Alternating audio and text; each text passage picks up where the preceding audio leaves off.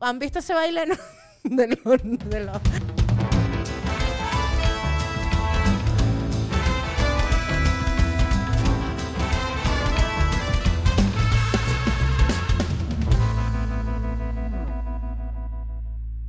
Hola a todos. Este es otro episodio de Nadia María Podcast. Voy a hacer una coreografía de TikTok solamente con el intro para que salga en TikTok todo el mundo. Suscríbete, dale like, comenta, compártelo. ¿Dónde lo vas a compartir? Nadia, ¿dónde lo comparto? Tengo cero creatividad, marica. En WhatsApp, en Twitter, en Facebook, en la nueva red social esta que se llama, ya te voy a decir porque me la abrí, porque yo guardo mi usuario en todo. Clipper, Clapper, o como quieras decirle, ¿ok? Miren, voy de una. Compártanlo, ya lo saben, ¿no? Ya se los dije, a ustedes les quedó demasiado claro. Eh, tengo una emoción que me supera la vida con la taza nueva que hay el día de hoy. Ustedes la ven aquí y ustedes dicen, Nadia, desde lejos puedo notar que es una taza de Starbucks, pero no, no muere ahí. Esta taza viene directamente desde Hawái y yo me muero de amor con la persona que me lo mandó. O sea, que además, déjame hacerlo bien porque mm, no se puede ser tan cretina en la vida, ¿no? Eh, es que se me acaba de olvidar el nombre y me di una rechera porque lo tenía anotado aquí y resulta que no. Entonces, ah, pero ya sé dónde lo tengo. Esta taza, y les voy a leer el mensaje para que ustedes digan, marica, coño la madre, qué vaina tan bella, qué belleza. Eh, me la mandó Luis Paredes. Luis, tú que estás viendo este episodio, te amo y te voy a exponer, voy a exponer tu sensibilidad masculina, ¿ok?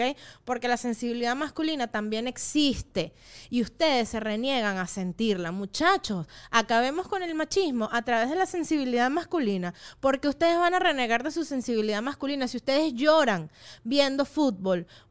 Lloren libremente, muchachos. Lloren con cada penal. Lloren con cada gol de Cristiano. Lloren con cada, con cada no sé, malcriadez de Neymar. Pero, pero saquen su, su, su masculinidad, su sensibilidad, quise decir. Dice este mensaje. Nadia, espero que disfrutes esta taza. Esta taza es por tu amiga que no te prestó la taza porque era de Hawái, capítulo 007. Espero que la utilices para visualizarte aquí en Hawái. Sigue así. The Hawaiian Boy. Joda. Quiero llorar. O sea, ¿cómo eres tan, tan nadie escucha perfecto? ¿Qué es esta vaina? Si yo pudiese, si yo pudiese en este momento ponerles un podio, o sea, coño, en el, en el 1, ¿quiénes están peleando el 1? ¿Quiénes están peleando el primer lugar en este podio? María Gabriela, la de los gatos de Lego, y Luis, Luis, que se me acaba de volver a olvidar el nombre porque mi memoria es de maldito pez. Luis Paredes, Luis Paredes, ¿cómo tú me vas a hacer esta vaina tan bella? ¿Cómo tú vas a vivir en Hawái y me vas a mandar esta taza directamente desde allá? Chamo, ya, eso era todo. Me exacerbé, pero porque me llené de amor, porque esa taza viene de lejos, muchachos. Viene de lejos. La próxima taza que viene a destacarse tiene que venir, no sé, de por allá, de Rusia, de Australia, de Nueva Zelanda. Y que venga con el. ¿Han visto ese baile?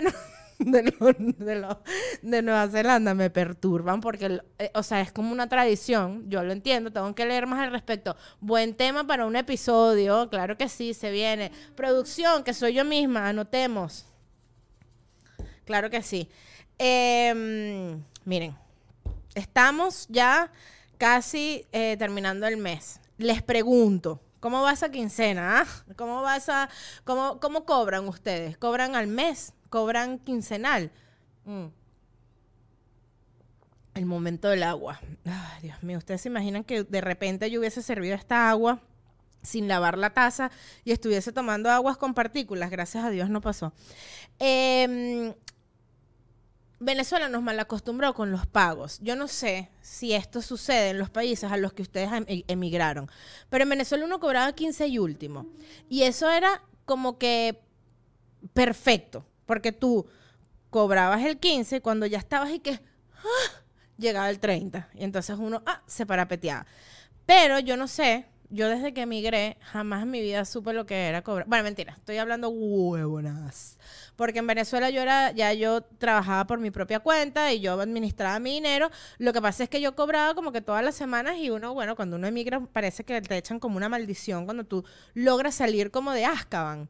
Entonces es como que si te echaran una maldición y es que como, no joder, ahora vas a sufrir para cobrar.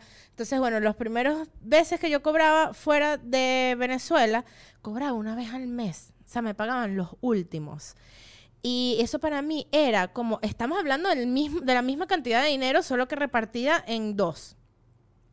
Pero yo no podía, o sea, yo no podía eh, llegar al último sin parecer un, un homeless. O sea, era como una necesidad de cómo llego al último, sí, sí, sí, yo estoy acostumbrada a, a- a cobrar 15 y último, de verdad. Pero bueno, nada, este, mm, hay que, hay que saberse administrar, hay que saberse administrar con respecto al dinero. Tengo anotado aquí que me da demasiada risa, yo puse en mis anotaciones del episodio, porque uno estudia, trabaja para ustedes, ah, muy bien, claro que sí, inscríbanse en mi Patreon, que no existe todavía.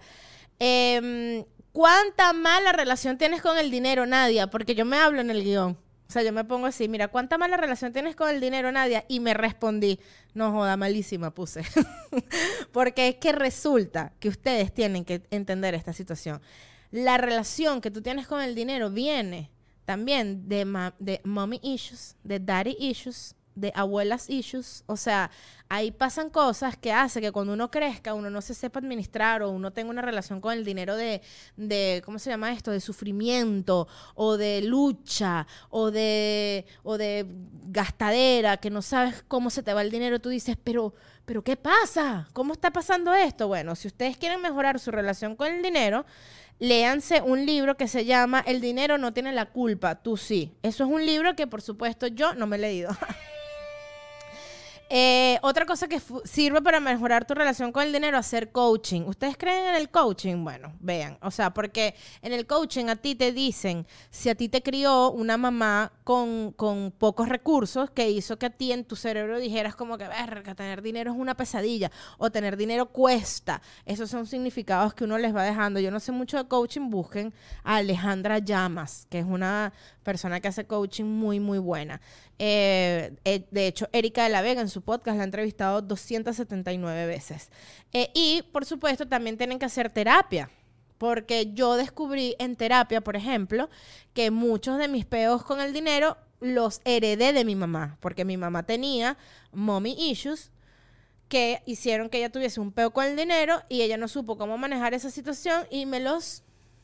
eh, ¿Cómo se llama esto? Bueno, me los, los arrastré yo.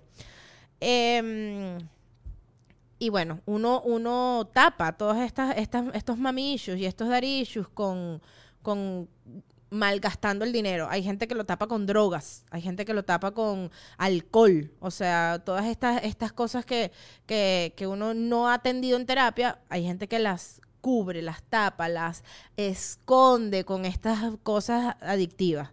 Eh, yo las escondo con, con Big Macs y cuartos de libras. que me- mira, ahorita que hago este comentario, me acuerdo de un... Hice un... un disculpen mis lagunas cerebrales. Hice un post en Instagram. Porque fui al edificio en México de em, La Divasa, ¿verdad? Donde vive La Divasa, en Ciudad de México, yo pasé por enfrente de ese edificio y le dije a mi novio, tómame una foto aquí donde vive La Divasa. Y él me tomó una foto que quedó, no joda, vayan a mi Instagram, vayan a mi Instagram. Y la ven, quedé bella. Y entonces dije, voy a poner este mismo copy. Y entonces puse, tómame una foto aquí donde vive la divasa. Claro que sí, te amo mucho, divasa. Visualicemos a la divasa aquí. Visualicémosla. Tú, yo, Pedro José. Así me iba a llamar yo, Pedro Luis, como tú. Ajá. Pero nací mujer. Em, subo mi puta foto, huevón. ustedes están viendo, ¿no? Era yo, un edificio atrás, un cielo azul hermoso, un copy que dice, tómame una foto aquí donde vive la divasa, un comentario de una jeva que decía, eh, se me olvidó el comentario, pero era un hate tan maldito, decía algo así como, en vez de estar tomándote una foto donde vive la divasa, lo que debería es tragar azúcar y harinas que te tienen obesa.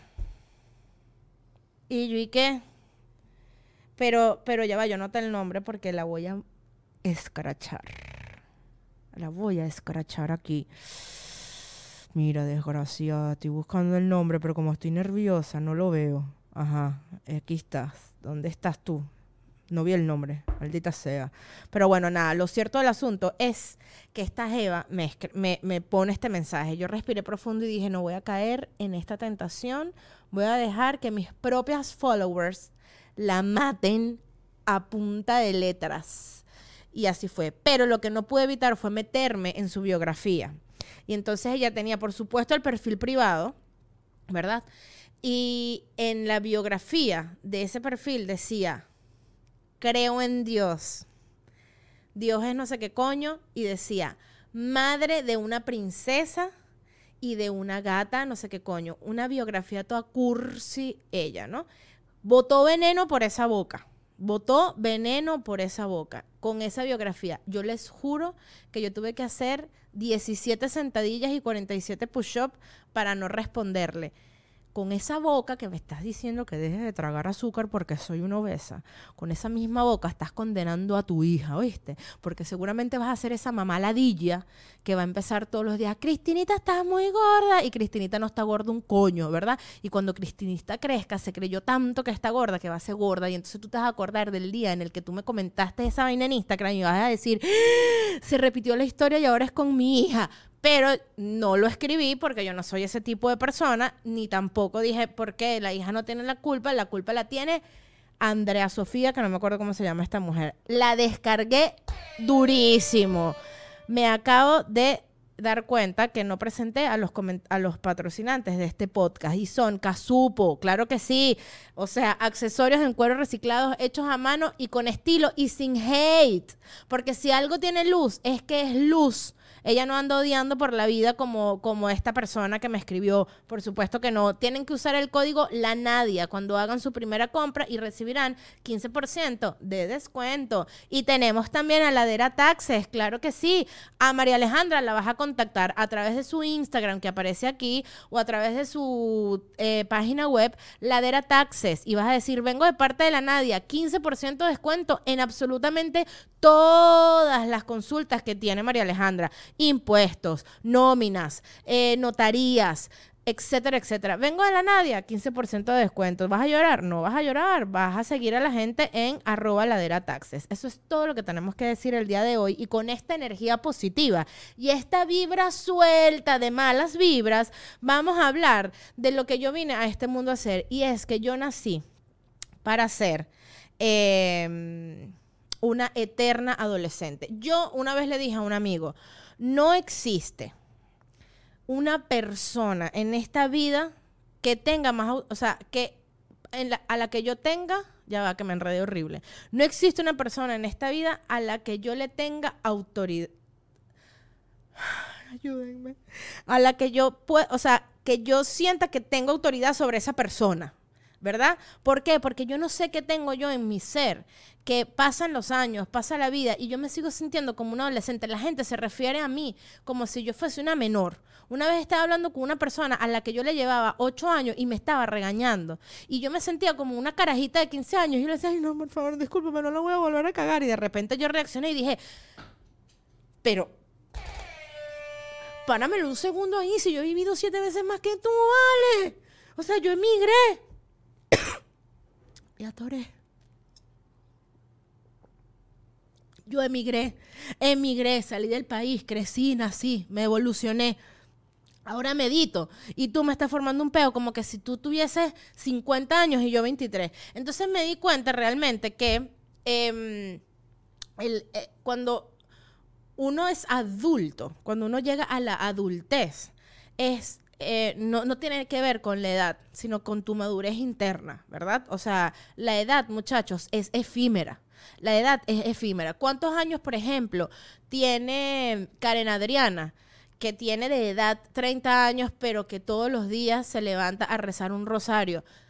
¿Tiene la edad que dice la cédula o tiene una edad mayor en su cuerpo? ¿O cuántos años tiene Cristinita, que tiene 40 años de edad, pero que sale a rumbear día y noche y se le ve lúcida, se le ve radiante? Tiene una edad distinta. Entonces, la edad siempre va a ser muy distinta. Pero lo que no varía es estas etapas en donde nos sentimos adolescentes, adultos y viejos, ¿verdad? ¿Cuál es el problema? La adultez. Yo llegué a esta conclusión. La adultez es el problema. ¿Por qué? Porque... Mm, en la adultez es donde uno se da cuenta que no está logrando las cosas, o que el tiempo pasó muy rápido, o que tú, eh, no sé, te diste cuenta tarde de lo que querías, ¿no? Cuando eres adolescente, y les aclaro que la adolescencia termina a los 21 años, para ti para ti, Santiaguito, que andas echándole los perros a una carajita de 21 años, es una carajita, es una carajita en efecto. La adolescencia termina a los 21. A partir de los 21 viene la adultez. Ser adulto, la peor pesadilla. Porque cuando uno es adulto, ¿para qué sirven los adultos? Para pagar vainas. Uno es adulto para trabajar y pagar vainas. O sea, te levanta, pagar la renta. Te acuestas, pagar el Netflix. Te levantas, pagar el, el, internet. Te acuestas, pagar HBO. Y así vas, pagando vainas, no, crisis tras crisis. Y durante todo ese tiempo, mientras estás viendo cómo coño haces para pagar las vainas, te das cuenta si has logrado o no has logrado las cosas. Por eso, las mayores crisis son las de los 20, perdón, la de los 30, la de los 40 y la de los 50. Porque después de los 50 te das cuenta de que la vida es una sola, de que eres Maite Delgado, estás viviendo en Aruba y estás divina y dices, me vale verga todo, porque todos queremos ser Maite a los 55 años de edad, ¿no?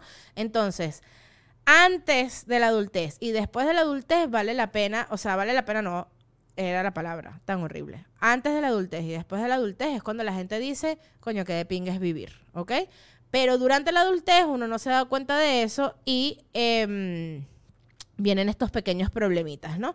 Yo eh, me di cuenta que como en la mm, adultez uno lo que hace es trabajar, entendí, por ejemplo, que yo no nací para trabajar en una oficina. Yo soy ese tipo de personas que nació para ser freelancer. O sea, yo no puedo con que me coarten, con que me coarten en tiempo. Yo necesito ser libre eh, y administrar mi tiempo de la peor manera, pero administrarlo yo, ¿ok?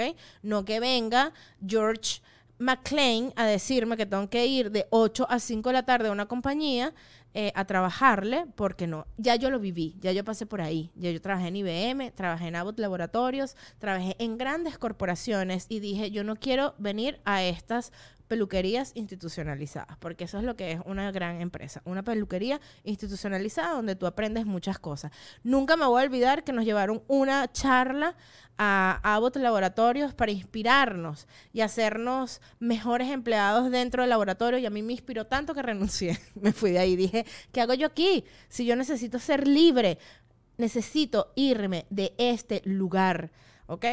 Eh, ¿Por qué? Porque me di cuenta que dentro de las corporaciones están, o sea, la gente, todo lo que, todos los bueno, esto ha cambiado porque ahorita la salud mental es muy importante, ¿no? Y esto también lo podemos hablar en otro episodio. Pero la gente le está poniendo tanta importancia a la salud mental que eh, la gente está dejando de pagar dentro de los trabajos.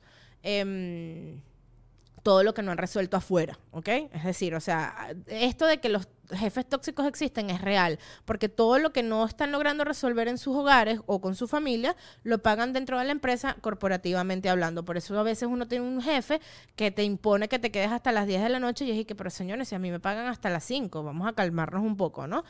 Eh, eso existe, eso está dentro de la cultura corporativa. Los jefes tóxicos son reales, los compañeros tóxicos son reales y uno tiene que tratar de zafarse de esas relaciones. Yo hablaba con una amiga que cuando las dos hacíamos improvisto, yo casualmente cuando hacía improvisto eh, tenía en paralelo mi trabajo de oficina y ella no, ella era una completamente eh, hippie del teatro. Y yo siempre me quejaba de mi trabajo de oficina y ella solamente escuchaba esta queja. Pasaron los años, las dos nos fuimos de improviso, nos encontramos en un lugar fuera de Venezuela y ella me comienza a comentar y me dice que ella ahora es Godín, como le dicen aquí en México, ¿no? Le dicen Godín a la gente que trabaja en una oficina. Entonces, eh, ella me dice, Nadia, yo ahora trabajo en una, empresa corporativa y yo no entiendo por qué tú te quejabas tanto. Si no hay nada más fácil que trabajarle a alguien que no tienes ni idea de quién es, que te paga un salario, te paga seguro, te paga carro, te paga un montón de cosas y tú llegas a tu casa y eres feliz sin, o sea, y, tienes la vida pagada por completo. Y entonces ahí yo dije, coño, qué bonita manera de ver la vida, ¿no? Ahí dije, no es que yo odio los trabajos corporativos, sino que, bueno, no es mi estilo.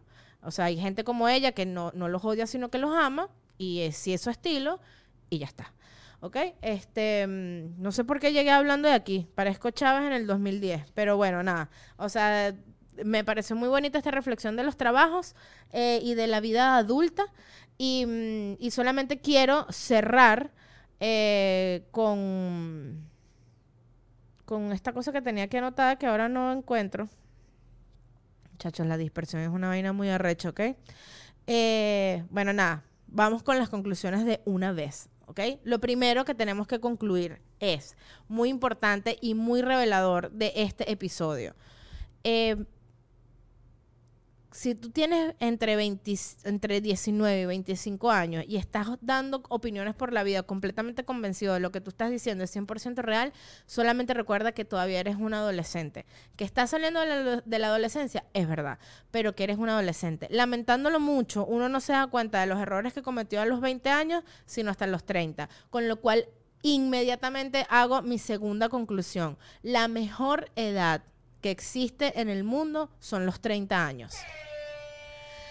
Si tú estás pisando los 30, te va a dar una crisis a los 30, pero solamente piensa y recuerda este momento de este episodio. Los 30 es el mejor momento de tu vida. Tienes la misma vitalidad de los 20, pero con un criterio importante. Y te das cuenta de todas las huevonadas y estupideces que tú dijiste cuando tenías 20 años, pero que ahora no las tienes. Ahora vives la vida con un poquito más de coherencia. Y luego viene la otra mejor etapa de la vida, que según estudios que yo estuve leyendo en internet, es después de los 50. Porque resulta que entre los 30 y los 40, perdón, entre los 30 y los 50, entre los 40 y los 50, disculpen, ¿qué hace uno? Quejarse de si uno cumplió o no cumplió con las expectativas de vida, que si la cagué siendo adulto, que si soy el peor adulto del mundo, que si todavía debo cosas, que tengo 48 años y todavía no sé eh, si quiero ser cineasta o quiero ser administrador. Entonces, bueno, eso es lo que sucede, ¿ok? Otra cosa es importantísima, que si tú quieres ser eh, mantenerte por ti mismo, por tu propia cuenta, administrar el tiempo de la peor forma como yo, pero administrarlo tú, que tú sepas qué vas a hacer en tu día, ganarte tu dinero, administrar todas las cosas, tienes que hacer terapia, tienes que sanar tu relación con el dinero. Y tienes además que entender que el síndrome del impostor te va a jugar en contra porque un freelancer que no sabe cobrar, no sobrevive. Uno tiene que ponerse los pantalones que no tiene y decir, muchachos, esto es lo que cuesta mi trabajo y esta es la única forma en la que yo tengo para subsistir. Recomendado 100% este estilo de vida. O sea, si tú te estás cuestionando si ir a la oficina es una ladilla, entonces tú tienes que conocer la magia y las cosas maravillosas que tiene el freelanceo para ti, ¿ok? Y por último, eh, lo único que les voy a decir a todos los que aman trabajar en una oficina, recuerden ponerse a ustedes por encima de todas las cosas. Nada de lo que dice tu jefe realmente te importa. La peor combinación para cerrar redondito este episodio, una persona de 21 años trabajando en una gran corporación. Esta gente va a hacer contigo, amigo de 21 años que me estás viendo, lo que le da la gana si tú no te pones las pila, te va a secar es por dentro, ¿ok? Así que con esta súper reflexión, primero uno, después los demás. Si uno no se trata bien a uno, uno no puede tratar bien a los demás. Amor infinito para Luis hasta Hawái. Amo mi taza. De verdad, estoy sumamente emocionada. Los amo mucho, con todo mi corazón. Y como siempre, por favor, a la cuenta de tres. Suscríbanse, denle like, activen notificaciones, comenten y griten por el balcón. La Nadia María tiene podcast. Hasta que lleguemos al episodio 100, necesitamos subir suscriptores. Por favor, suscríbete, María Eugenia. Cada vez que mando a suscribir a alguien, me responde alguien. Chama, ¿puedes creer que no estaba suscrita? Claro que lo puedo creer, por eso se los recuerdo. Por eso uno se ve así fastidiosísimo recordando esta vaina. Pueden escuchar este podcast en YouTube, Spotify, Apple Podcast, eh, Google Podcast, Amazon Podcast, Audible, eh, Cocotero Podcast, todo, en todos lados. Échense protector solar en las manos y muchísima, muchísima crema, porque es lo primero que se arruga. Las amo, los amo y les amo a todos. Ladera Taxes, declaración de impuestos, extensiones, contabilidad, nómina, registros de negocio y notario público. Casupo, accesorios en cuero reciclado hecho a mano con estilo, carteras, bolsos, cinturones y más.